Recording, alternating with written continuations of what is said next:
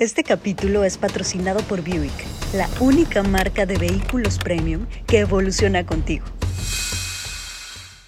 Esta es una probadita de lo que escucharás en este capítulo. Es la primera vez en estos últimos tres años en donde tenemos una expectativa de vida más baja.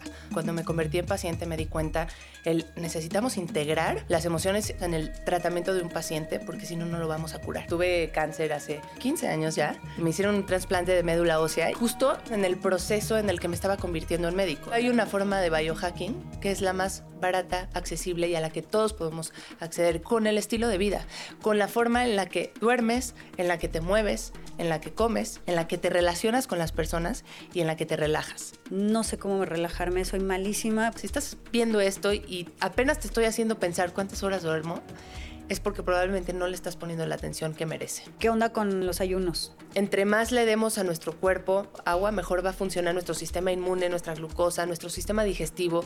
Para la gente que se la vive estreñida, ¿qué tal que lo que les falta es agua? Después de los 30 años, vamos perdiendo 1% de masa muscular al año. Con todos tus hábitos, no solo cambias tu propio futuro, sino el futuro de tus siguientes generaciones. No hay nada más valioso que estar sano y que tener salud. Y no lo valoramos hasta que nos enfermamos. Y sí, o sea, yo prefiero mil veces vivir pocos años saludable a vivir un chingo enferma. Sin caos no puede haber cambio y sin cambio no hay evolución. Juntos exploraremos cómo transformar la incertidumbre, el dolor y la incomodidad en la magia que intuitivamente sabemos que es posible para nuestras vidas. Yo soy Aislinn Derbez y creo que los mejores regalos que puedes darte son espacios para conectarte, sentir y reflexionar. Espero que este sea uno de ellos. Bienvenidos a otro episodio de La Magia del Caos. Tengo hoy a una invitada de la cual estoy demasiado emocionada, porque vamos a hablar de unos temas en los que estoy metidísima últimamente, que me emocionan demasiado y que se los quiero compartir. Estoy con Elisa Sacal. Elisa es de mis doctoras favoritas del mundo y de la vida. Para empezar, te conocí porque Kai no dormía, dormía fatal. Y yo tengo una especie como de, soy alérgica a no dormir. O sea, si yo no duermo, me voy al hoyo más grande que se puedan imaginar. O sea, sale lo peor de mí. Y Kai no durmió en los primeros casi dos años. Y Elisa me sacó del hoyo. Elisa es una experta, experta en el sueño de bebés y de adultos, te da los tips más increíbles para que tu bebé pueda dormir y para que tú como adulto puedas dormir. Pero hoy no vamos a hablar del sueño, vamos a hablar de otros temas que en este momento están muy hot, muy fuertes, muy interesantes y que es bien importante que todos ustedes sepan, porque vamos a hablar de la salud. Preséntate tú, por favor. Dinos todas tus especialidades, que son como muchísimas. Primero, muchas gracias por invitarme. Estoy muy emocionada de estar aquí y estoy feliz de poder hablar de estos temas. Yo me formé inicialmente como médico cirujano, después hice una especialidad en medicina homeopática, que es una terapia que se dirige tanto a la mente como al cuerpo como a las emociones. Y eso fue lo primero que yo busqué cuando yo estaba haciendo medicina, el cómo puedo abordar al hombre desde una esfera integral. Y lo hice porque me convertí en paciente y me di cuenta de la necesidad de atender las emociones de las personas. Después ya me eh, fui especializando. Tú eres sobreviviente de, de cáncer, ¿no? Así es, tuve cáncer hace 15 años ya. Wow. Este, me hicieron un trasplante de médula ósea y justo lo hicieron en el proceso en el que me estaba convirtiendo en médico. Estaba ya por terminar la carrera y yo iba directo a hacer alopatía, medicina tradicional. Probablemente iba a ser o oncóloga o oftalmóloga o algo súper, súper específico. Y cuando me convertí en paciente me di cuenta, el, necesitamos integrar las emociones y los pensamientos en el tratamiento de un paciente porque si no, no lo vamos a curar. O sea, si no hubiera sido por tu enfermedad, o sea, por el cáncer que te dio, no le hubiera dado este giro eh, de medicina alternativa. Sin duda, hasta que me convertí en paciente empecé a redimensionar lo que era la salud y entender que no solamente somos un cuerpo físico y no solamente tenemos enfermedades tangibles, hay cosas que no ves que también tienes que atender. Empecé a adentrarme en los temas de estilo de vida porque me di cuenta que son la base, son el fundamento para poder construir la longevidad de la que vamos a platicar hoy, para enlentecer el, el envejecimiento, para retrasar lo mayor posible las enfermedades crónicas y para sacarle jugo a la vida. Entonces me hice más experta en el tema del sueño porque creo que era el, el punto que nadie volteaba a ver. A todos les daba flojera. Y como tú, yo cuando nació mi primer hijo dije, yo no puedo sobrevivir con esto. O sea, mi salud mental y mi relación y mi interacción con la gente dependía enteramente de cómo estuviera durmiendo. Entonces ahí vi un área de oportunidad, me metí a eso y más adelante hice una cosa que se llama medicina funcional, en donde nos dedicamos a ver cuáles son los desequilibrios, los desbalances que están fomentando las enfermedades crónicas que hoy en día son la mayor causa de mortalidad y, de morbilidad de enfermedad Totalmente. en todo mundo. La gente se está muriendo básicamente de cáncer, diabetes, enfermedades cardiovasculares, que son hipertensión, problemas del corazón, problemas de, la, de los vasos sanguíneos en el cerebro y de neurodegeneración, de Alzheimer, de Parkinson.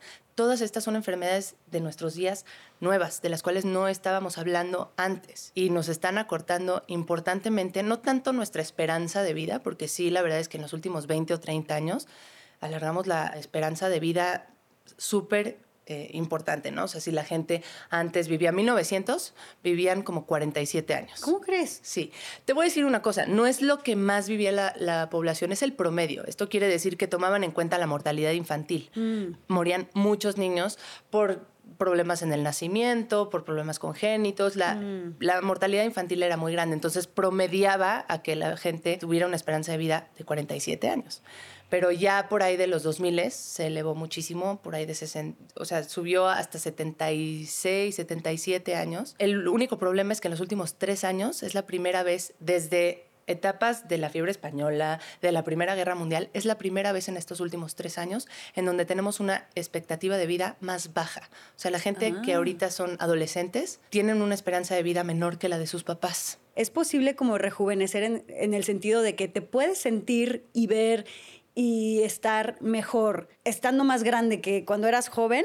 O sea, esto es posible a pesar de que cronológicamente está creciendo tu edad, pero biológicamente puedes revertirlo. Totalmente, eso que estás diciendo es la ciencia de la longevidad que se ha desarrollado muchísimo. En los últimos años hemos aprendido más sobre el envejecimiento, primero porque tenemos que diferenciar justo lo que dijiste, la edad cronológica de la edad biológica. La edad mm. cronológica es cuántos años tienes, la edad biológica es qué tan viejos o qué tan gastados, oxidados, inflamados están tus tejidos. Y eso por supuesto que se puede ralentizar, se puede hacer más lento, se puede ir retrasando y para esto quiero hacer una diferencia, que es la diferencia entre lifespan y health span. Y se los voy a decir en inglés, y perdón, porque no hay una traducción perfecta de health span, pero de lifespan sí, estábamos hablando de la expectativa de vida y es la cantidad de años que podrías vivir. Esto es cuantitativo, pero si hablamos de la calidad de salud que tienen esos años, ahí es donde me estoy refiriendo al health span. Y esto es lo que podemos alargar lo que podemos mejorar, el qué tanta calidad de vida pones en esos años. Y depende enteramente de lo que estás haciendo. Porque si bien nosotros traemos una carga genética, que es como el manual y las instrucciones que tenemos en nuestras células y que te van pasando, lo que se ha visto es que eso cuenta solamente un 15 o 20% de lo que va a pasar en tu vida. El otro 80 y hay quien dice 90, 95, o sea, sin duda mucho más importante es toda la cuestión epigenética. Y la epigenética es como si fuera la puntuación de un lenguaje para que lo pudieras entender.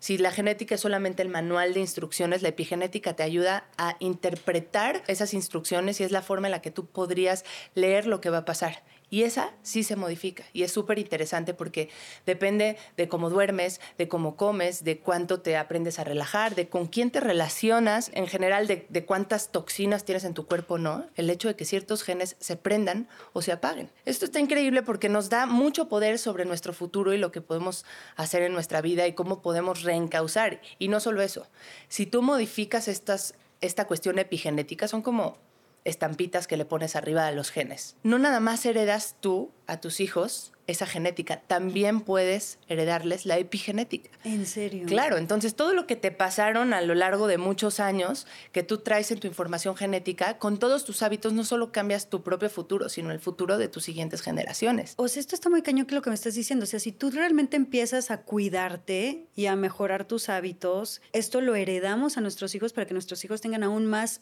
una mejor calidad de vida. Es una locura, pero sí. Hace poquito estaba estudiando eh, una investigación que se hizo en personas que vivieron la hambruna en Holanda, más o menos en 1944, cuando estaban en la Segunda Guerra Mundial, en donde hubo, por todo el tema de la guerra y demás, no llegaban las, provisiones, no llegaba el alimento y la gente tenía que vivir entre 400 y 800 calorías diario y ver quién sobrevivía. Murieron más de 20 mil personas en esta hambruna. Resulta que las mamás de las que estaban embarazadas, eh, que en ese momento estudiaron a las generaciones que estaban en el vientre materno en ese momento y se dieron cuenta que eran generaciones que tenían epigenética y que tenían una tendencia al sobrepeso y a la obesidad muy importante.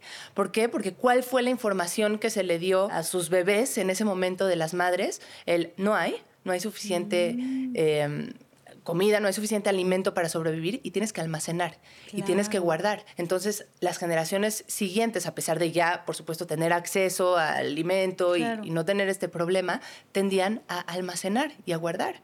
Y entonces eran personas que tendían a la diabetes, a la obesidad, a muchos problemas eh, en sus lípidos, en sus grasas, tan solo con un momento, una circunstancia en la que estaban viviendo que a lo mejor en su momento le salvó la vida, ¿no? El poder almacenar, pero más adelante, cómo tenemos que ir soltando lo que las generaciones de antes fueron imprimiendo en nuestra genética y en nuestra información. Me encanta este tema, o sea, soy fan. Y a ver, vámonos a lo práctico, porque seguramente mucha gente que nos está viendo está así como con la cabeza partida diciendo, bueno, ¿y eso cómo se come? ¿Por dónde empiezo? ¿Qué carajos es esto? Entonces, vámonos a las cosas prácticas. O sea, quiero que nos digas ¿cuáles son las ramas principales o los tips más cañones que nos puedes dar para realmente aplicar esto en nuestras vidas? O sea, si yo soy alguien que no tiene ni idea de lo que estamos hablando, o sea, soy una persona común y corriente que, pues, come en restaurantes, compra cositas en la tiendita, eh, tomo refresco, no sé si duermo cinco horas o ocho porque ni cuenta me doy, tomo un vaso, dos, tres vasos de agua al día. O sea, una persona común hace ese tipo de cosas, ¿no? Ok, para eso quiero traer el tema del biohacking. Ajá. Porque sé que todo el mundo lo está escuchando, que si se meten a los hielos, que si compro la máquina de luz infrarroja para el envejecimiento. Puro privilegio, señores, porque casi nadie tiene acceso a esos tips de biohacking, ¿no? Pero hay una forma de biohacking que es la más barata, accesible y a la que todos podemos acceder, que es justamente... Por favor, dinos que eso es lo que estamos necesitando. Es que a eso me refiero. Esa es la mejor manera de hacer eficiente tu genética y tu, tu epigenética y de favorecer tu vida y de llenarla de salud con el estilo de vida, con la forma en la que duermes, en la que te mueves, en la que comes, en la que te relacionas con las personas y en la que te relajas. Ok, entonces, número uno es ponerle atención a tus hábitos diarios. Sí. Empezando por... Ok, perdón que te estoy dando vueltas, pero te voy a llevar a un tema que me encanta porque pone perfecto el ejemplo. Existen unas cosas que se llaman, bueno, más bien unas regiones que se llaman blue zones. ¿Has escuchado de las zonas azules? Sí. O sea, que es las zonas donde la gente es más feliz. Son las zonas en el mundo en donde se concentra la mayor cantidad de centenarios, de personas arriba de 100 años, que son ah. más felices además. O sea, no solo son viejitos porque son viejitos y ya, sino Pero que, llegan hasta más de 100 años. Más de 100 años. Eh, son felices y tienen buena salud. Y no nada más es mucha en cantidad, son 10 veces más la concentración de gente arriba de 100 años que en otros lugares del mundo. Es significativo. Entonces, un reportero de National Geographic empezó a, encontrar que había ciertas zonas y dijo, ¿qué tienen en común? ¿Por qué llegan a los 100 felices, contentos y saludables? Mm. Y entonces trató de extraer qué constantes habían.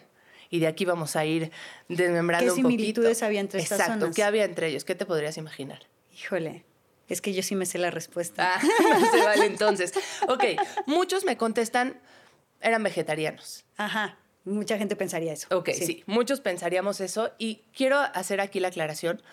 Los adventistas de Loma Linda en California, sí, pero no todos eran vegetarianos. El resto de las poblaciones, estoy hablando de Okinawa en Japón, de Sardina, Sardinia, Cerdeña, Italia, eh, Loma Linda, California, Icaria en Grecia y Nicoya en Costa Rica. Estos son los lugares, son en diferentes continentes como para poder decir, ah, bueno, aunque vivan lejísimos, tienen esto en común. Y sí tienen en común que su alimentación era basada en plantas, en vegetales, pero no exclusivamente. O sea, sí comían animales. Sí, sí comían. En algunas zonas sí, solo en, California no, por ejemplo. Pero sí predominaba que el 80% de su alimentación venía de los vegetales. Pero además, no solo eso. Primero, comían cosas que les daba la naturaleza. Comían pescado, comen aceite de oliva, nueces, semillas, vegetales, frutas y cosas que en general no encontrarías con un plástico, en un paquete. Las encontrarías en su medio natural y cocinaban. Y te digo una cosa, no tenían goji berries y amla y... Ni estos superfoods que andan muy de moda. No, no, no tenía superfoods. Simplemente, o sea, comían cosas que no estaban procesadas. Su superfood eran los frijoles, básicamente.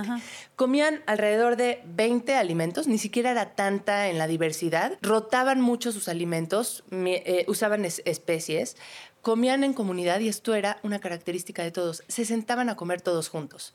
No mm. comían y el teléfono al mismo tiempo y resolviendo en la computadora. Tenían como esta cultura en familia de sentarse. O sea, tribu tribu. Y no solo eso, algo muy curioso y que me parece súper relevante y, bonito es que agradecían sus alimentos. Y lejos de la parte espiritual, que también tenía una conexión espiritual muy fuerte, y lejos de la parte religiosa, me voy a dirigir específicamente al agradecimiento antes de comer, porque existe una razón biológica por la cual hacer una pausa y agradecer te permite digerir mejor. Y es que tú tienes que pasar de simpático, de tu sistema nervioso simpático, que es ese sistema que te hace estar en alerta, que te permite luchar o, o huir si algo te está poniendo en amenaza. Ese es muy eficiente para poder escapar, nos ayuda a sobrevivir, pero tienes que saber apagarlo y tienes que poder migrar al otro sistema, que es el sistema de reparación, al de descanso, que se llama parasimpático. Es un sistema un poco más secundario. Como biológicamente no te ayuda a sobrevivir, lo pones en pausa porque son cosas como la reproducción humana está bien y qué bueno tenerla, pero primero tienes que sobrevivir y luego ver si tienes hijos o no tienes hijos. Primero tienes que sobrevivir y luego ver si vas a digerir la comida o no. Entonces, todas aquellas cosas que podías poner en segundo plano es el sistema parasimpático. Entonces, ahorita podemos retomar esa parte, pero regresando al tema de la alimentación y el agradecimiento, el que nosotros hagamos una pausa antes de comer y pares y respires cinco veces, hagas cinco respiraciones profundas o hagas un agradecimiento, te ayuda a poder prender el parasimpático. Y el parasimpático, que por cierto su nervio predominante es el nervio vago, que seguramente mucha gente empieza a escuchar cada vez más estas cosas del nervio vago y cómo meterte al frío estimula el nervio vago y las respiraciones y la meditación, es sumamente importante porque este nervio vago también va a ser el encargado de liberar el ácido que necesitas antes de comer para poder deshacer los alimentos y comer y, que te caigan bien y que realmente asimiles todos esos nutrientes y te ayuden a estar más sano. Entonces, bueno, esta era otra de las características que tenían estas personas. Naturalmente, no son personas que tienen un plan así de alimentación y movimiento. No es como que van al CrossFit todos los días. No lo tienen planeado, es, lo tienen muy natural. O sea, caminaban. Exacto, es gente que más o menos cada 20 minutos se mueve. Se mueve porque su medio de transporte, como mucho, es una bici y en general se caminan a los pueblos cercanos. Y de hecho, esto me trae un poco a la mente el sedentarismo en el que estamos viviendo, porque a pesar de que muchos tenemos ya a lo mejor una agenda de voy a hacer ejercicio a la mañana, una hora de CrossFit o de TRX o de cualquier tipo de HIT, va, haces muy bien ejercicio y creo que cada vez hay más conciencia sobre el tema. Pero ¿qué pasa el resto del día? Las otras ocho o nueve horas que nos Estamos ponemos... sentados frente a una computadora o en el teléfono, qué triste. Eso sigue siendo sedentario y eso sigue acortando nuestra vida. ¿Qué tendríamos que hacer? Pues sí, a lo mejor no voy a decirles transportense en bici de un lugar a otro, sobre todo en nuestra ciudad en donde puede ser complicado. Pero entonces tenemos que ser más conscientes de que tengo que meter periodos de movimiento tal vez cada hora. Por ejemplo, puede ser en lugar de estar tomando los elevadores, subir las escaleras y ahí ya haces tu movimiento. Sí, o qué tal empezar a tomar tus juntas con audífonos y salirte a caminar o empezar a ir a tomar café con tus amigas, pero en el parque caminando, tratar de insertar más periodos de movimiento en el día, porque este es de los factores más importantes que determina tu envejecimiento, el qué tanto te mueves, no solamente que hagas ejercicio o no, sino que combatas ese sedentarismo. Porque bueno, aprovechando que estamos hablando del movimiento, ¿has escuchado el HIT? Sí. El HIT es un tipo de ejercicio de intervalos de alta intensidad en donde tiene muchísima evidencia científica que nos hace vivir más, que aumenta la cantidad de músculo que tenemos y se ha visto que la sarcopenia o lo que es perder músculo nos hace envejecer más pronto. Mm. Pensemos que ya somos más viejitos, necesitamos más músculos que protejan los huesos y que eviten que tengamos caídas y que tengamos accidentes. Entonces, una persona que tiene más músculo es una persona que tiene más protección para cuando va a ser viejito. Y para eso necesitamos consumir proteína y necesitamos hacer ejercicio. Y de hecho, deberíamos de hacer ejercicio de fuerza, porque ya mucha gente empieza a decir, bueno, voy a salir a correr, voy a salir a caminar, lo cual mejora mucho la salud del corazón. Pero necesitamos hacer masa muscular, sí. volumen muscular. Tan y es eso te lo dan las pesas. Te lo dan las pesas, te lo da la resistencia. Hace un tiempito subí en Instagram un reto de a ver cuánto tiempo aguantabas colgado o cuánto tiempo aguantabas haciendo sentadilla eh, como recargado en la pared, isométrica se llama, o plancha. Porque estos son medidas de longevidad en la que puedes tú saber cuánto aguantas y eso es predictivo de cuánto vas a vivir, no directamente, pero sí de alguna manera la fuerza en el cuerpo se traduce como años de vida. Entonces, si tú empiezas a hacer ejercicios como el HIT, vamos a decir un poquito qué es. Ok, el HIT es hacer periodos como ráfagas de ejercicio de altísima intensidad, todo lo que aguantes, con periodos de reposo activo. Quiere decir que, por ejemplo, corres durante 30 segundos todo lo, que, lo más rápido que puedas, haces un pico y bajas, pero no descansas del todo, sino bajas la frecuencia y caminas. 30 segundos de 30 correr. segundos de correr a lo máximo que puedas para Por que 30 tu segundos de esté a tope. Exacto. Y después 30 segundos de caminar, de caminar. tampoco frenas. O sea, hacer como estos picos. Exacto, de son rápido, ciclos. lento, rápido, lento. Digamos que tienes que calentar cinco minutos antes, hacer este tipo de ciclos, ocho ciclos, que estamos hablando de ocho minutos, más cinco minutos de, calentamiento y a lo mejor cinco minutos de enfriamiento. Ok, aquí dimos un, un ejemplo de,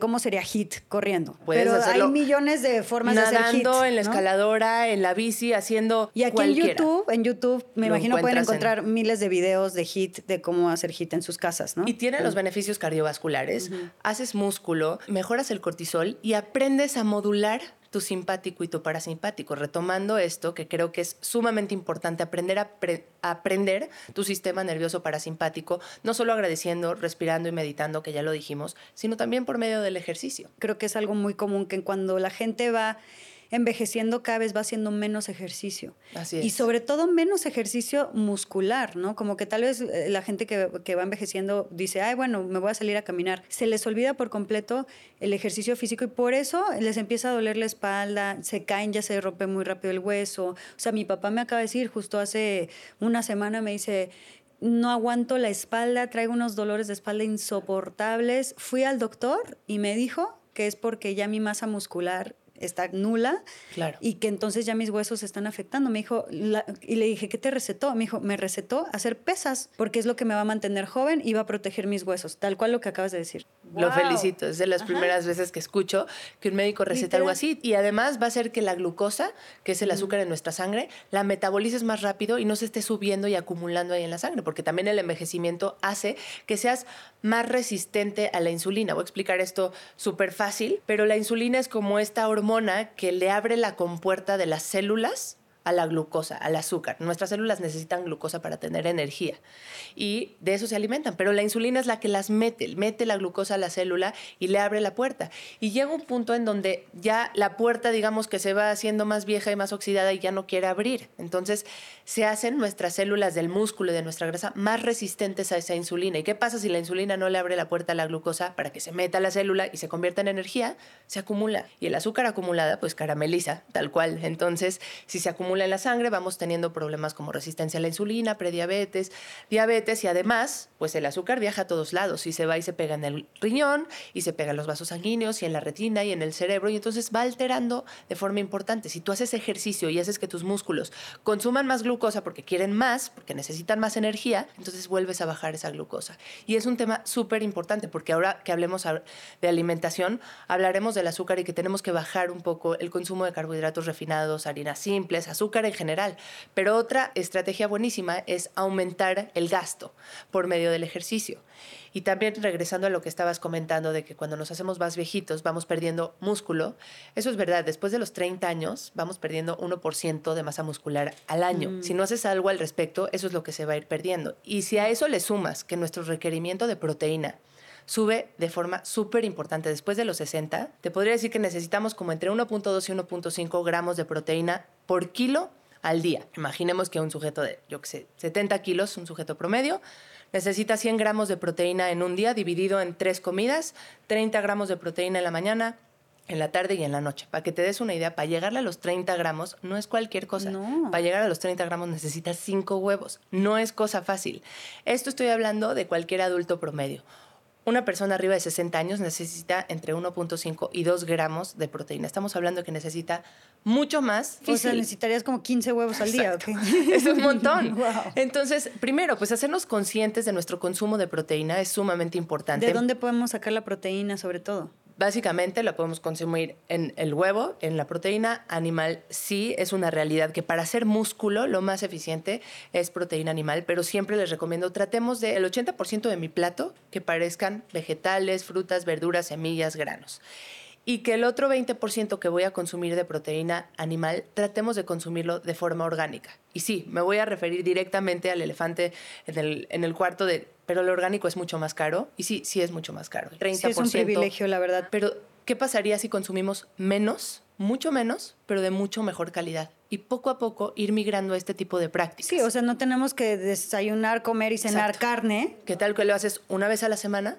Pero carne orgánica que fue alimentada como debe de ser estos animales que estaban en libertad. De rancho. De rancho, local. Tratemos de buscar en México, encontramos buenas, buena carne y productos locales que están bien manejados y que realmente no les pusieron ni antibióticos, ni insecticidas, ni pesticidas, ni herbicidas, ¿no? También es otra cosa que me gustaría tocar sobre la alimentación, porque sí es una realidad que los alimentos hoy en día tienen mucho menos nutrientes de lo que tenían cuando los comía tu papá. ¿Y cuál es la explicación? No es un plan maquiavélico de las grandes industrias. Pon tú que sí, pon tú que no, no nos vamos a meter en ese tema. Ya pensemos en que el volumen de gente que somos en este planeta es demasiado, sobre todo por la cantidad de veces que tenemos que cosechar para alimentar a todo el mundo.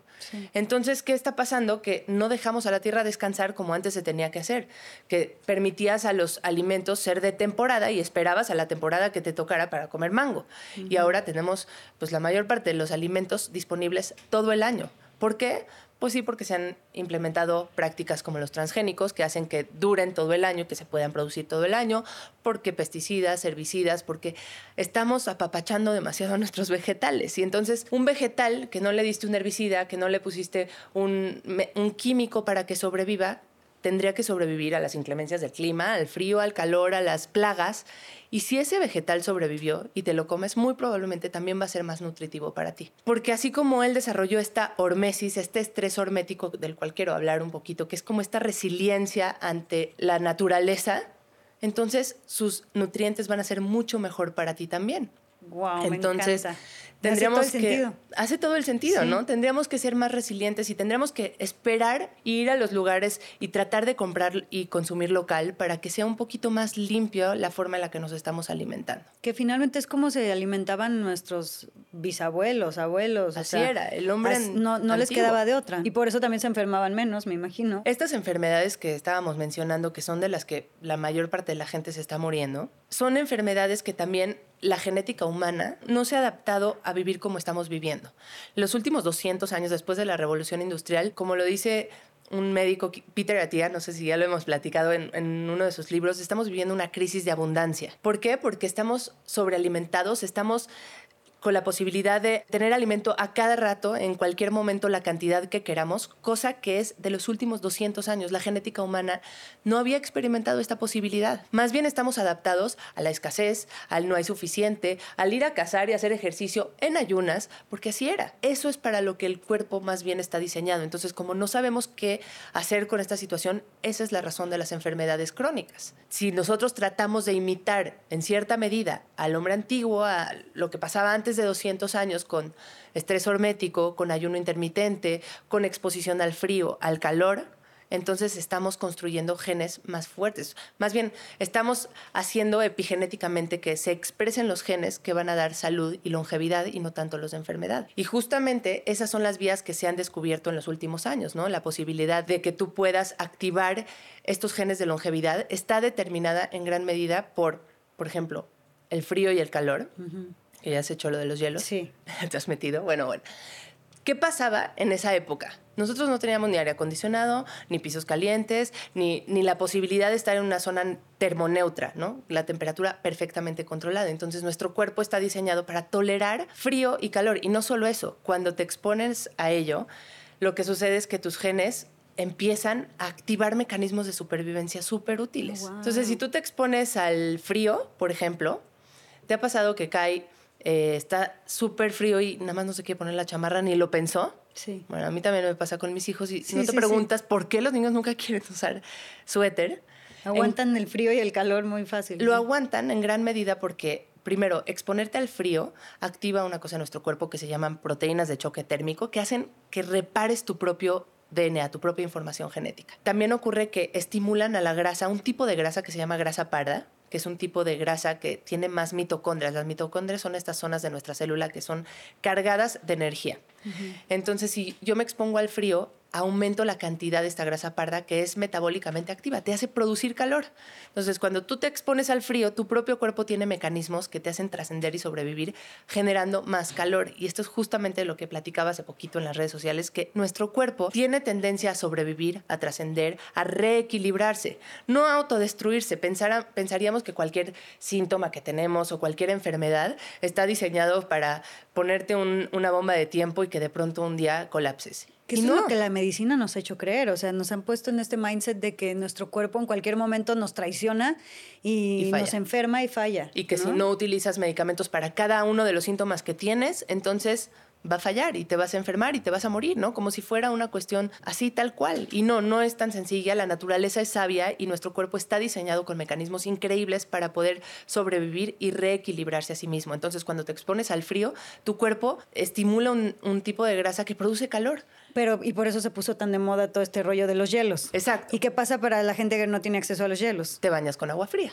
A eso tenemos Ah. acceso todos. 30 Un minuto segundos. al día puede hacer diferencia. Si tú acumulas 11 minutos de frío a la semana, estás haciendo una diferencia en tu cuerpo. Y entonces, ¿qué tal que prendes la regadera y en lo que se calienta te expones unos 30, 60 segundos y al final de tu regaderazo cierras la caliente y te quedas con agua fría? Y algo increíble es que como vas estimulando a la grasa parda y, se, y va creciendo en cantidad, puedes con el tiempo irte acostumbrando y ya no se te hace tan frío, entonces le vas poniendo más frío y más tiempo. Este es un tipo, un ejemplo de estrategia de estrés hormético. Entonces hablemos un poquito de qué es esta hormesis porque me encanta, porque aparte alarga la vida de forma muy increíble. Entonces la hormesis es esta dosis de estrés controlado que vas metiendo poquito a poco cuando te sientes en equilibrio para hacerte más resiliente.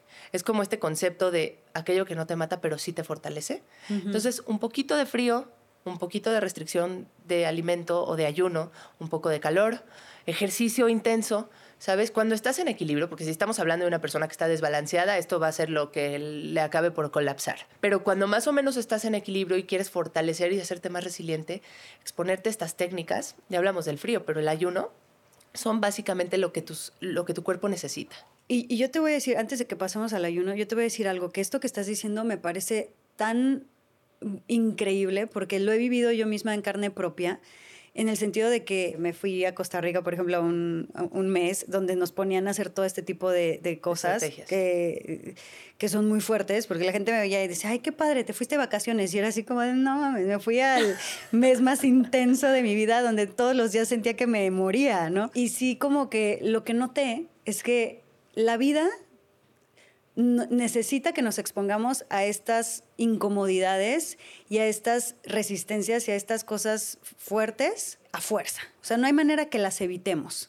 Y, si en- y entre más las queremos evitar, la vida más putazos nos va a poner enfrente. Estoy ¿no? totalmente de acuerdo. Y, y me di cuenta que cuando yo me ponía solita los putazos, o sea, yo misma agarraba y decía, ¿sabes qué? Pues yo misma me meto a los hielos, pues yo misma hago esto que me incomoda horrible, pues yo misma me aviento a esto, me atrevo a esto y se siente horrible, pero yo lo hago por convicción y, por, y, y conscientemente.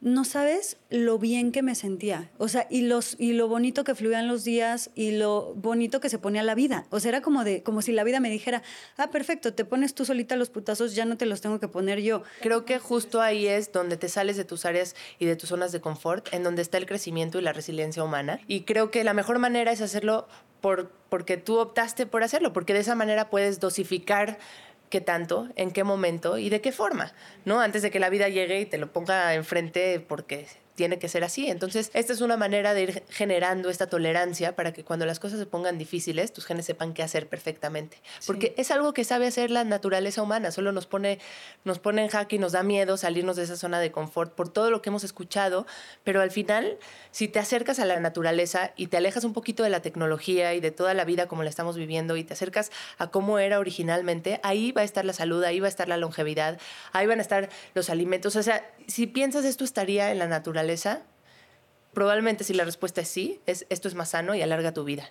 Y si piensas en esto lo produjo el hombre o es producto de, una fábrica, entonces seguramente no deberías de estártelo comiendo o no tan seguido y tratar de minimizar un poco esto, ¿no? Regresando un poco al, al tema de la alimentación y al consumo de azúcar estamos como viviendo esta, esta situación en donde no quiero satanizarla porque no quiero que la relación con la alimentación y demás se vaya entorpeciendo y, complicando, pero tampoco puedo normalizarla.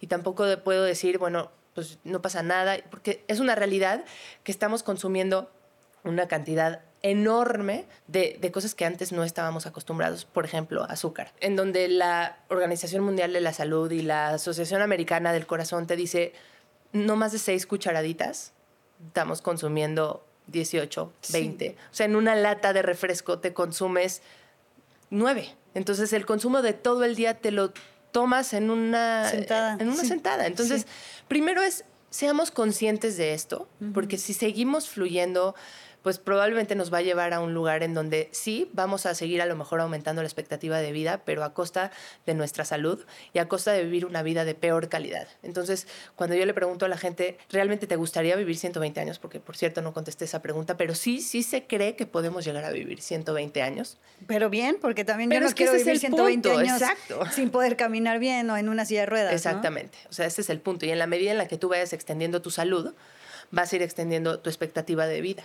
Porque pues obviamente alguien que está jodido desde el principio, pues no va a llegar a los 120 tampoco, ¿verdad? Entonces va un poco de la mano y tenemos que empezar a cuadrar el health span con el lifespan, que es la expectativa de vida con la calidad de salud que estamos teniendo. Es que no hay nada más valioso que estar sano y que tener salud y no lo valoramos hasta que nos enfermamos. Y sí, o sea, yo prefiero mil veces vivir pocos años saludable a vivir un chingo enferma. Pero si te digo que las dos son posibles, nada más que tienes que empezar a trabajar desde el momento en que estás escuchando esta información. Porque el envejecimiento comienza desde que estás en el vientre materno, empieza cierta división de nuestras células en donde tienen un límite. Nuestras células tienen una tapita nuestros cromosomas, que es nuestra información genética, que se llama telómeros. Y esa tapita, cada que las células se van dividiendo y reproduciendo, se va cortando nuestro telómero, que es pues prácticamente lo que nos queda de vida. Entonces, algo que vieron mucho más recientemente es que esos telómeros también se pueden alargar. Puedes frenar su acortamiento y con eso alargar tu periodo de salud y de, de vida. ¿Y cómo? justo lo que estamos haciendo. Lo que estamos diciendo. Con el movimiento, con el adecuado descanso. O sea, el descanso, digamos que es más en negativo. Si duermes menos, acortas tus telómeros, sí o sí. Yo quería preguntarte, ¿qué onda con, con los ayunos? Porque está muy de moda que el ayuno intermitente, que si funciona, que no, que si te hace bien, que si te hace mal. Tenemos que tomar en cuenta que nuestro organismo necesita un descanso digestivo simplemente por el, hecho de que tiene que renovar sus células y tiene que hacer como mantenimiento al, sistema digestivo y al intestino y demás, yo tengo que descansar por lo menos 12 horas de comer. Ni siquiera creo que deberíamos llamarle ayuno, porque básicamente es dejar de comer y no es algo que activamente estás, estás eh, pensando, porque pues, si duermes 8 horas y simplemente dos horas antes de dormir no comes y dos horas después al despertar no tomas desayuno, pues con eso ya son las 12 horas. Todos tendríamos que estar descansando 12 horas, que implica yo prefiero que sea cenar temprano y no que me digan cené a las 11 de la noche y desayuno a las 11 de la mañana, que mucha gente lo hace. Lo que sería un poquito más sano sería separar la hora de comer de tu hora de dormir. Entonces, si tú te duermes aproximadamente a las 11 y terminas de cenar a las 8 y dejas tres horitas de ayuno y al otro día desayunas a las 8 de la mañana, que no me parece ni criminal ni algo tan difícil de lograr, ya estás dejando que tu cuerpo repare y descanse esas 12 horas. Y este tipo de ayuno también se ha visto y se ha demostrado en muchos estudios que alarga la vida y que sobre todo alarga la salud, porque entonces permites que tu metabolismo baje, permites que tu insulina, que ya habíamos mencionado, que la glucosa, que todo eso se baje, porque al final si se acumula la insulina y se acumula la glucosa, almacenas más grasa, aumentas el riesgo de, de, enfermedades del corazón, incluso dejas de pensar nítidamente como necesitas. Entonces el ayuno es un hecho que sí tiene muchos beneficios, que cada vez hay más investigación, que hacer intermitente, o sea, tratar de comer todo en una ventana de 8 horas o en una ventana de 10 horas. Pero ojo aquí, es un tema de organización. También tienes que consumir la cantidad de alimento que necesita tu cuerpo y la diversidad de nutrientes, porque de pronto me encuentro gente haciendo ayunos de 23 horas y comiendo en un periodo de una hora, ¿no? y comer un alimento al día también se puso de moda. Y pues ese tipo de problemas sí te dará los beneficios del ayuno, pero te dará todos los efectos y todos los, los problemas de no consumir los nutrientes que necesitas, la cantidad de comida que necesitas. Tu cerebro, tu sangre, tu hígado, todo tu cuerpo necesita nutrientes y necesita que te alimentes de la mejor manera. Ahora, ojalá pudiéramos meter esos nutrientes que son los que nos aman de regreso y, y amar la comida que nos ama de regreso, como dice el doctor David Katz, que es buenísimo su libro, tenemos que tratar de empezar a, moldear nuestros gustos por cosas que son buenas para nosotros. Exacto. Porque tenemos ya muy manipulado nuestro gusto por las cosas que nos dan más placer y que nos dan más dopamina y lo más azucarado y, y lo más... sí se puede, porque todo el mundo lo ve como un sacrificio, como algo imposible y yo, bueno, yo llevo practicando esto unos meses y de verdad que al principio se siente horrible dejar que las harinas, el azúcar, te da una los ansiedad postres, terrible. te sientes horrible y sientes Es que verdad. además como que ya no puedes socializar porque todo el mundo come pan y postres y así, entonces tú te sientes como el bicho raro, pero fíjate que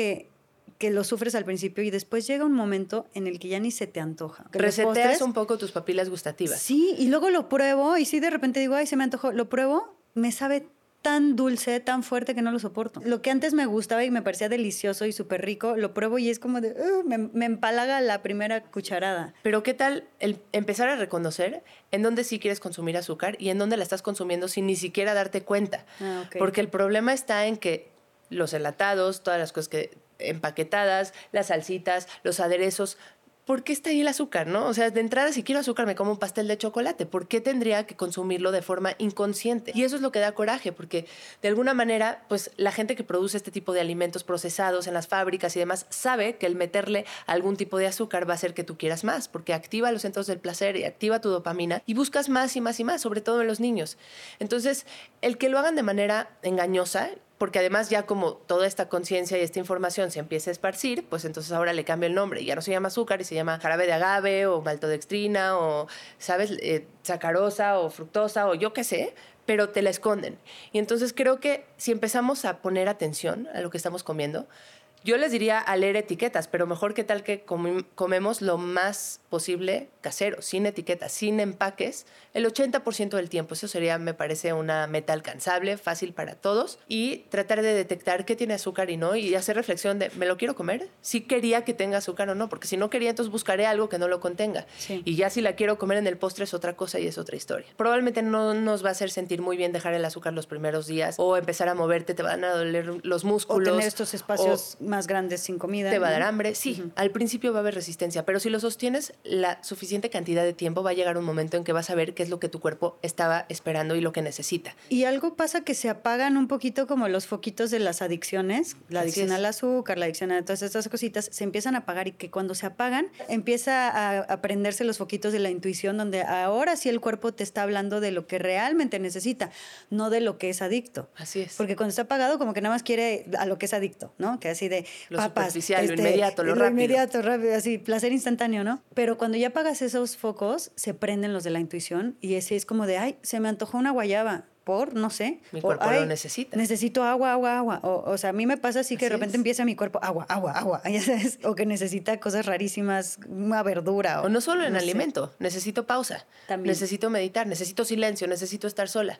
Pero Sí. solo si paramos los estímulos, los que nos están activando los centros del placer y la dopamina, va a salir la serotonina, los químicos que realmente nos van a ayudar a buscar la felicidad, la plenitud. Sí. Y por último, no nos podemos olvidar de uno de los pilares más importantes, nuestras células necesitan agua, no refresco, no té, no café.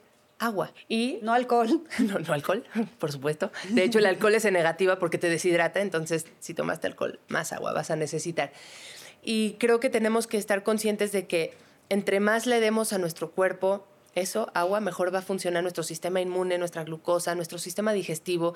Para la gente que se la vive estreñida, ¿qué tal que lo que les falta es agua? Porque muy probablemente, en orden de prioridades, eso sería lo primero que tendrían que ¿Cuánto deberíamos estar tomando de agua al día? puedes hacer el cálculo de 30, 40 mililitros por kilo al día mínimo, de ahí para arriba. O sea, alguien que pesa unos 60 kilos, si pesan 2.8 litros. O sea, casi 3 litros. Casi 3 litros. Yo te podría decir que también nos vean, nos tratemos de observar y de medir cómo estás tú algunos de los sensores para saber qué tan hidratado estás o no. Primero es, ¿tienes sed o no? Porque si tienes sed, probablemente ya traes un grado de deshidratación. Tendríamos que tomar agua al grado en donde no empieces ya con sed, que te mantengas lo suficientemente cómodo en ese aspecto, que tu lengua se vea hidratada. tendríamos que tener sed, ¿no? No, idealmente tendrías que voltear a ver tu lengua y que se vea hidratada, la saliva que no se vea súper seca, súper blanca. ¿Sabes yo cómo lo mido? Con la pipí. Eso es lo que te iba a decir después, exacto. O sea, si tu pipí está amarilla, eh, estás deshidratado. O sea, o huele fuerte, huele mal, y está amarilla, que todo el mundo cree que eso es normal, es precisamente no es normal. Así es. Y lo ideal ¿Cómo se tendría que ver la pipí?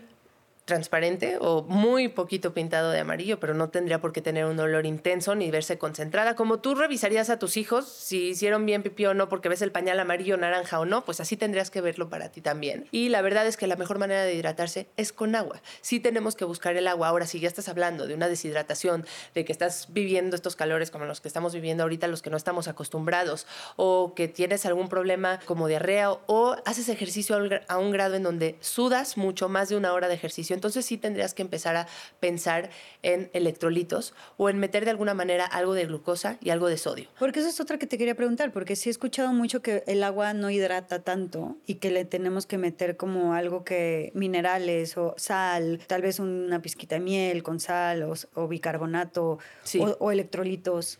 Cuando no estás deshidratado y cuando estás bien, el agua es suficiente. Ah, ok. Y, está bien hidratarse con agua. Agua sola. Sí. Pero cuando ya tienes cierto nivel de sudoración, de deshidratación, sí tendrías que buscar más electrolitos. Y tendrías que buscar ponerle al agua un poco de glucosa, que prefiero que sea por mucho fuentes naturales como una buena miel de abeja orgánica, sin que tenga tantas cosas. Miel local eh, y sodio también es importante. Le puedes poner también un poquito de bicarbonato y te va a ayudar. El agua de coco es una buena idea cuando estás previniendo la deshidratación, pero no cuando ya estás deshidratado en esos casos.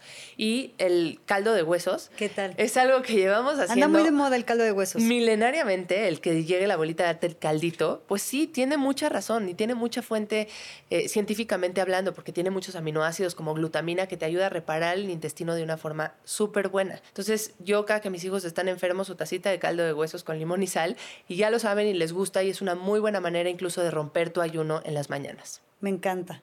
Ahora sí, ¿qué sigue? ¿Qué pilar sigue? Yo creo que el pilar al que poca atención le estamos poniendo y que se notó y era de los más importantes en las zonas azules era el sentido de pertenencia.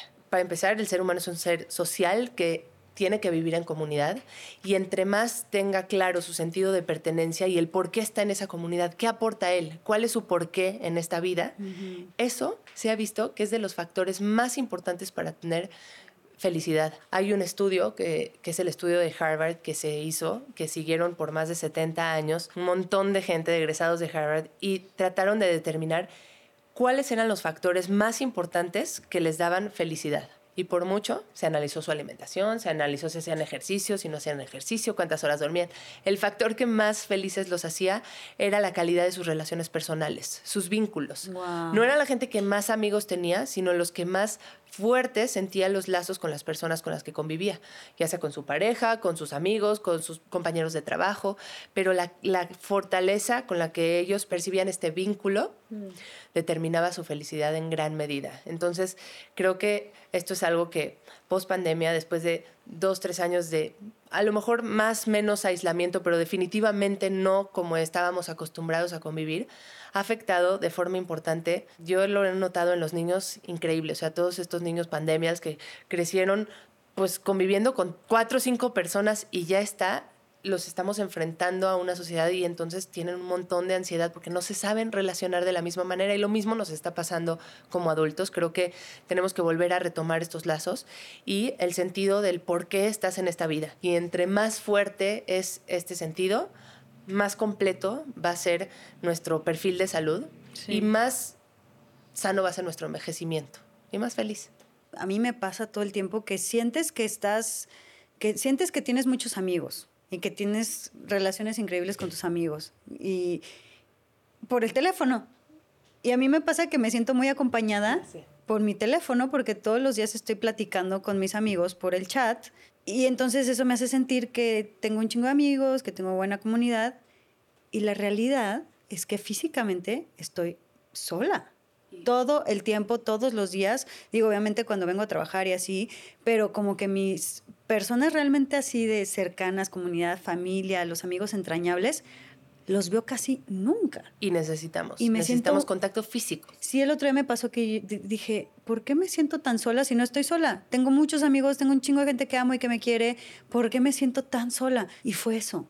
Fue decir, pues es que no es lo mismo que los que estés viendo por el teléfono o hablando por teléfono a que no estén presentes, no hay presencia física. Yo siento que no te das cuenta cuánto lo extrañas y cuánto lo necesitas hasta que lo tienes de regreso, hasta que vuelves a convivir con la gente y empiezas a acudir a eventos presenciales que dices, algo se siente muy bien en mí y justo es eso. Claro que la, tecnología nos ha acercado a mucha gente que probablemente no hubiéramos podido hacerlo, pero no reemplaza la tecnología la cercanía del contacto humano. Pero a veces ni siquiera nos damos el tiempo, ¿no? Estamos tan ocupados que decimos, bueno, ¿y cuándo? ¿Y a qué hora? Tendría que estar en nuestra agenda, como está la hora de hacer ejercicio, como está tu hora de comer, tendría que estar tu hora de socializar. Con quien tú decidas no sé si diario, cada, cada quien dentro de qué tan introvertido o extrovertido seas, cada quien sabe cómo llenar su tanque.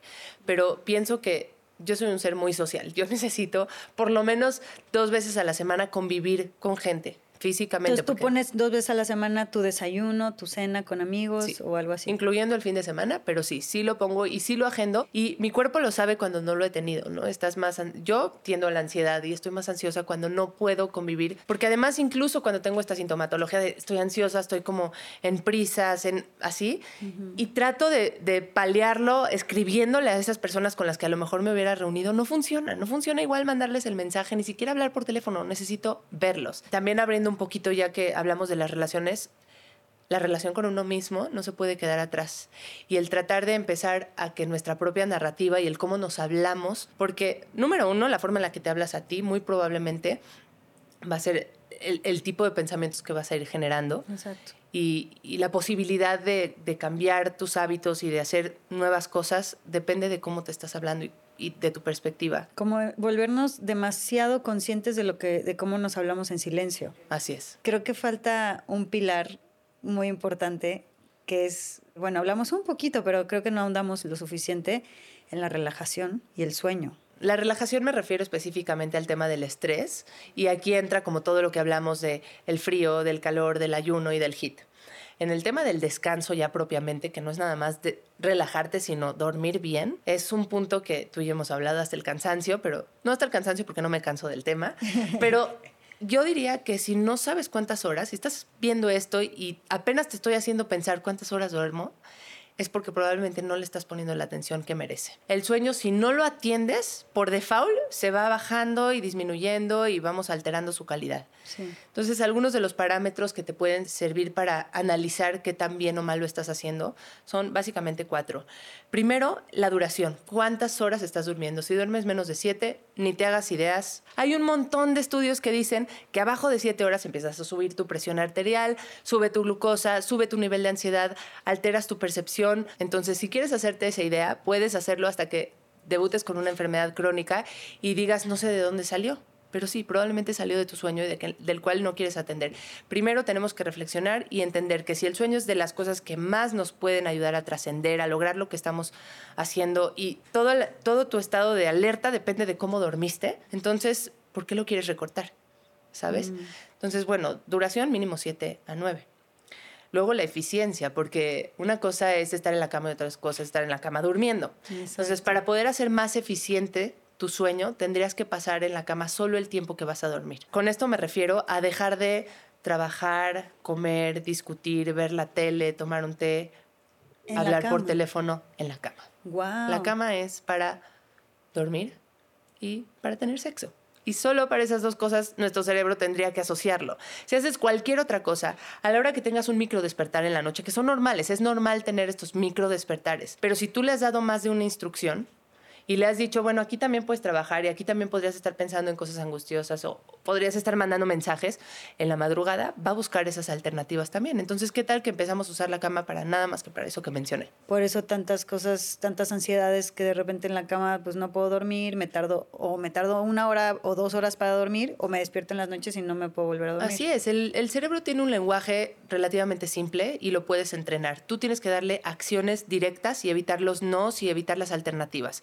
Si tú le dices, en este espacio solo quiero que asocies esta práctica, si despiertas, solo va a haber esa práctica. De tal manera que no te sientes en la cama a mandar mensajitos o a trabajar, aunque sean las 2 o las 3 de la tarde, porque el cerebro va a ubicar que ese es un espacio en donde eso es una posibilidad. Y entonces cuando quieras que haga lo contrario, pues igual no lo elige. Otra que te puede ayudar a saber si estás durmiendo bien o no tan bien es la latencia de sueño, que es cuánto tiempo te toma quedarte dormida. El típico que todo el mundo me dice, yo no tengo problemas, yo duermo súper bien, es porque pongo la cabeza en la almohada y me quedo dormido. Todo el mundo me lo dice. No, no, mi esposo, es, el típico es el esposo, ¿no? Vienen mis pacientes a consulta. Mi esposo no tiene ni medio problema. Pone la cabeza en la almohada y cae como piedra. Y mi respuesta es, ¿qué crees? Eso es un problema también. Porque poner la cabeza en la almohada y quedarte dormido está hablando de un agotamiento y de un estado de sobrecansancio que no es en el que el ser humano trasciende. Para que el mm. ser humano pueda dormir bien y en una buena calidad, tiene que estar relativamente relajado para quedarse dormido, no crashear de sueño. Mm. Entonces, si tú te quedas dormido en menos de cinco minutos, algo está mal. Probablemente necesitas dormirte más temprano o acumular una mejor calidad de sueño o traes un desvelo acumulado de quién sabe cuánto tiempo. Algo normal, natural, sería tardarte más o menos entre 15, 30 minutos como mucho en quedarte dormido. Si te toma más de eso, ya por más de tres semanas, por ejemplo, ya podrías llamarle insomnio. Pero si lo que está ocurriendo es que no te puedes quedar dormido, porque no puedes apagar la mente, que también una gran cantidad de gente está padeciendo esto, está relacionado con otra vez, volvemos a lo mismo, no sabes pasar de simpático a parasimpático. Y para cuando ya lo necesitas porque te urge dormir, pues ya no, tu cuerpo no sabe cómo hacerlo. Entonces, ¿qué tal que lo vamos entrenando durante el día y que vamos practicando todas esas herramientas que nos ayudan a activar a nuestro nervio vago, que empezamos a meter en nuestra vida meditación. Y no me estoy refiriendo a meditar 25 minutos en posición de Buda. Con 5 minutos está comprobado que segregas los químicos en el cerebro que te van a ayudar a aprender el sistema parasimpático para que cuando realmente lo necesites ya tengas practicada esta herramienta. ¿Qué tal que utilizamos la respiración? Al que de plano dice, yo mi mente no me da para la meditación, no puedo eh, concentrarme en una sola cosa. Bueno, la respiración es una muy buena herramienta porque es práctica. Lo único que tienes que hacer es promover que la exhalación sea más larga que la inhalación. Y entonces así es como vas estimulando al sistema nervioso parasimpático. Rezo. Podrías hacer una plegaria, puedes hacer un agradecimiento, todo eso va a generar la química que necesitas para aprender para activar al nervio vago. Hasta un baño de agua caliente. En, antes de dormir recomendaría más agua caliente que agua fría, pero también permite que relajes los vasos sanguíneos, permite que tu temperatura del centro del cuerpo se vaya a las extremidades y así te sientas más fresco y puedas dormir más profundo. Y por último, la continuidad. Es muy importante, así como hablamos ya de cantidad, que la calidad del sueño no esté interrumpida porque te paraste al baño. Yo no puedo creer que la gente que yo le digo necesito que apagues tu celular no puede no, es que ya no tengo teléfono en mi casa y qué tal que me llega un WhatsApp. Y yo así, ¿cómo puedes? O sea, ¿cómo cada rato tienes que estar pendiente de algo? Tu cerebro no puede hacer dos cosas contrarias al mismo tiempo, que es estar pendiente pero relajarse y dormir. No es posible. Entonces, si le estás pidiendo dos instrucciones completamente contrarias, lo único que va a pasar es que no vas a poderte desenganchar. Atiende los WhatsApps, atiende los mensajes, atiende las redes y atiende los, los mails en un momento apropiado, en donde sea prudente estar alerta y despierto y sepáralo de tu hora de dormir. No solamente no lo atiendas a la hora que ya estás en la cama, sino sepáralo una hora, hora y media. Si eres una persona que le cuesta desengancharse, hasta más, para que puedas entonces dejarlo en otro espacio mm. y concentrarte en dormir. Porque eso es algo que hemos perdido, sobre todo en los últimos tres años. La diferencia entre la, la vida laboral y la vida personal ya, ya se borró. En cualquier momento puedes contestar el trabajo a cualquier hora. Entonces tenemos que tratar de empezar a implementar estos hábitos. No cuando me hables y me digas, Elisa, ya no puedo dormir, me está costando muchísimo trabajo, me tardó una hora, me despierto mil veces, me paro a las 5 de la mañana. No esperemos a que lleguen esos momentos para empezar a decir, es ahorita cuando tengo que ser consciente de, el trabajo puede no terminar, cuando decido yo que termine. Exacto. Y sí, mucho menos esperemos a que llegue una enfermedad crónica o algo autoinmune terrible eh, para ponernos las pilas, ¿no? Creo que es el, el mejor momento. Si estás escuchando este episodio, es una enorme señal de la vida que te está diciendo aguas, pon atención a todo esto, empieza de una vez antes de que la vida te agarre en curva. Y yo los invito a todos los que nos están escuchando a que, a que chequen en cuáles de esos pilares que mencionamos están fallando. Acuérdense que estamos, hablamos de nutrición, hablamos de relajación, hablamos de movimiento físico, el sueño, hablamos de las relaciones personales y hablamos también de bajarle a la toxicidad en general. Pero, por ejemplo, o sea, yo revisando esto que ahorita platicamos, me estoy dando cuenta que, bueno, en nutrición voy muy bien, ¿no? En movimiento, pues ahí la llevo. De repente me falla, pero estoy consciente de que hay que moverme, ¿no? En el sueño, la verdad es que gracias a ti, bueno, ya me he estado volviendo como buena en el sueño y me duermo temprano, duermo mis siete horas, o sea, todo bien. Pero fíjate que sí siento que estoy fallando muchísimo en la relajación durante el día. No sé cómo relajarme, soy malísima. Todo el tiempo estoy en pa, pa, pa, pa, pa, pa, pa, millones de cosas, trabajo, millones de personas hablándome y estoy con un exceso de trabajo y de hacer y de pensar y de resolver y de hacer y con millones de personas que me hablan al mismo tiempo y que quieren citas y que quieren llamadas y mi hija y o sea, y ser mamá además, porque cuando digo, bueno, ya acabo el trabajo, es llegar a casa a ser mamá. Entonces me falla la relajación, no sé cómo a veces darme esos cinco minutos que dices y tengo que empezar a ver cómo, porque por eso crasheo y por eso a veces caigo en, unas, en unos Y contacto físico también, y, ajá, y te dije, y me está fallando lo del, me está fallando mucho las relaciones personales en cuanto al contacto físico. La cercanía, la presencialidad. Me siento muy, muy Juan Camaney de que todas mis relaciones personales muy sanas, muy, muy bonitas, me llevo padrísimo con todos, de lejos, porque nunca veo a nadie, porque nunca tengo tiempo. Entonces, sí, no hay contacto físico y eso también me está fallando y creo que me está marchitando. Yo creo que tendríamos que extender nuestra agenda a todos. Pintas cada uno de los pilares de un color y tienes que ver todos esos colores en tu agenda. Tiene que haber, tú dosifica qué tanto, ¿no? Información sobre cuánto moverse, cuánto ejercicio, cuánto dormir. Información hay, tú distribuye cómo vas a empezar y cómo vas a empezar a pintar de todos esos colores de los pilares del estilo de vida esa agenda. Y en realidad, pues, yo también me identifico mucho contigo. También, sin duda, el pilar de la relajación es el que más tendría que estar activando y además el que se lleva de, de corbata es el del sueño, que me hace estar más estresada. Entonces, creo que tenemos que reconocer de qué pata cojeamos para poderle construir sobre eso y lograr un balance. No se trata de perfección, no se trata de que cada uno de ellos sea perfecto y comas a la perfección y hagas todo el ejercicio que te... No, se trata de balancearlos, de que no haya uno demasiado desarrollado y otro que no has pelado nada. Ese balance es el que nos va a llevar a una plenitud y a un envejecimiento mucho más sano. Nada más por último, porque hablando del tema de, toxicidad, creo que podríamos meter un poquito el tema del alcohol, que es demasiado común. O sea, hay como el 1% de la población no toma, pero el resto toman alcohol, ¿no? Sí.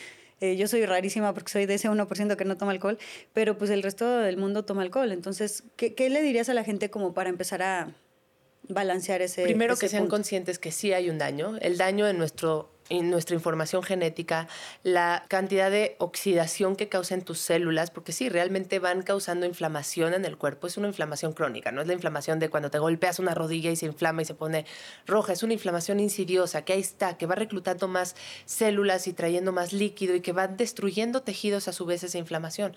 Pues todos los tóxicos, en general, puedo hablar del alcohol y puedo hablar, hablar del cigarro y del vape, que ya están como en ese mismo... El vape, obviamente. Totalmente. Muchísimo. Tiene los químicos suficientes para poder oxidar tus células, oxidar tus mitocondrias, que son esas plantas de energía que necesitas. Eh, hagas lo que hagas, estés haciendo el hábito que estés haciendo, te estás tirando para atrás si sigues fumando o si sigues tomando alcohol. Entonces, se vale ocasionalmente de forma social, pero el utilizarlo como una vía rápida para relajarte, como una vía rápida para quedarte dormido, otra vez, chaqueta mental. Claro que tiene efectos y el pensar en no, pero es que tiene resveratrol y con eso estoy haciendo práctica anti-aging. No, la verdad es que la cantidad de alcohol que necesitarías para que tengas el resveratrol suficiente, que es una sustancia antioxidante, antienvejecimiento, sería como arriba de como de 150 botellas. Entonces, realmente no, no tiene eh, beneficio el alcohol es tóxico para las células, es tóxico para tu piel, es tóxico, afecta tu calidad de sueño y por supuesto que afecta a tu hígado. Y entonces todo eso, como te decía, es como si estuvieras poniendo un freno a todas aquellas cosas que estás construyendo para tener una mejor salud. Tenemos que permitirle a nuestro cuerpo detoxificar, este, y no solo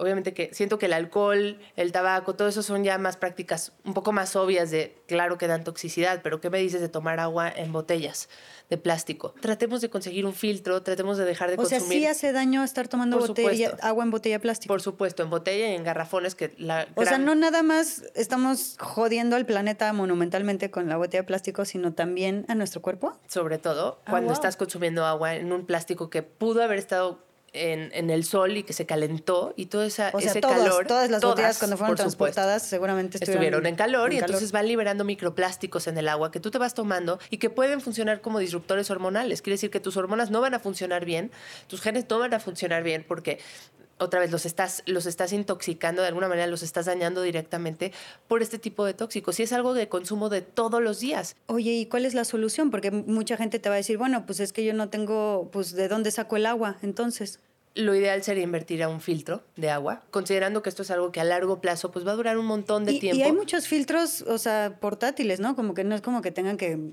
hacerle todo un sistema de filtro a su agua, sino que los venden portátiles. dejar de consumir botellas de plástico para tomar cuando sales. Cómprate tu botella de acero inoxidable o de cristal y rellénala. O sea, es más sano comprarte tu filtro portátil y ponerle agua de la llave a ese filtro y, de, y tomarte esa agua, o sea, es más sana esa agua ya de la llave ya filtrada por tu filtro que la de la botella de plástico. Sí. Mucha gente cree que está tomando agua más limpia y más sana eh, cuando es de botella plástico que cuando es de filtro de la llave. Hay muchos tipos de filtro y creo que sería complicado meternos en este tema, pero porque además hay filtros de osmosis inversa que son los que más tendríamos que buscar o de carbón activado, pero yo les diría, empecemos por cambiemos de botella a filtro y luego ya vamos hablando de si el filtro más pro o menos pro, eso es otra conversación. Bueno, pero ahí pueden buscar en Google, eh, investigar sí. cuáles son los filtros Porque aparte depende de dónde vives, en qué ciudad y qué servicios hay de agua filtrada, porque hay algunos que son como de renta mensual y demás. Entonces tienes que ir adaptándolo, pero que sepan que no es una buena idea tomar agua de botella de, plástico. Bueno, pues creo que nos llevamos una cantidad de tips brutales que seguramente muchos no sabían. Y para mí, bueno, yo soy fanática de estos temas, ya lo sabes, porque sí me parece brutal. Y sobre todo porque veo resultados enormes. Como hace rato les dije, hoy me siento mucho más sana y, y, es algo que estoy comprobando conmigo misma, con mi propia salud, con mi propio cuerpo, que ojo, yo sé que no, uno nunca se salva, ¿no? O sea, en cualquier momento te puede dar una enfermedad que no te esperas, pero por lo menos hoy, en este momento, me siento mejor que hace 10 años. Y además no es solo una cuestión de por supuesto que nosotros somos el mejor sensor de cómo te sientes, ¿no? Si te sientes bien, probablemente algo estás haciendo bien. Pero además la tecnología nos está alcanzando y va a llegar un punto en donde vas a poder incluso medir esos telómeros que yo les hablaba y medir tu edad biológica. Y ya, ya se puede, solo todavía no es tan accesible. Y vas a poder ir registrando cómo cada cosa que haces te va a comprobar que sí tiene efectos a nivel biológico y que además podrás tener una edad cronológica, como habíamos dicho, pero biológicamente sí puedes ir para atrás. Y entonces esto, así, en esta calidad de vida, en esta calidad de salud, pues así sí quisiera vivir 120 años. Claro, ¿y quién no quiere rejuvenecer en lugar de envejecer? ¿Eh, chavos? ¿Quién no? Yo sí, en esa estamos. Oye, Elisa, wow. Brutal este episodio, increíble. Este, pásenselo a toda su gente, a todos sus familiares, por favor. Compártanlo muchísimo porque creo que toda esta información vale oro. O sea, es de la información más importante que debemos de saber para sentirnos bien en nuestras vidas. Así que muchas gracias. Gracias a ti por la invitación. Este capítulo fue patrocinado por la nueva Buick Encore, la única SUV que te permite ser quien realmente eres. Gracias a la nueva Buick Encore por demostrarnos que podemos ser auténticos, fieles a nosotros mismos y capaces de disfrutar cada segundo del viaje. Con la nueva Buick Encore, nadie elige por ti, tú decides. Espero que hayas disfrutado este episodio. Además, en nuestra página web lamagiadelcaos.mx puedes encontrar información sobre nuestras próximas experiencias y retiros presenciales, así como material exclusivo solo para ti, que eres parte de nuestra comunidad. Síguenos en todas las redes sociales como La Magia del Caos. Gracias por darte este espacio con nosotros.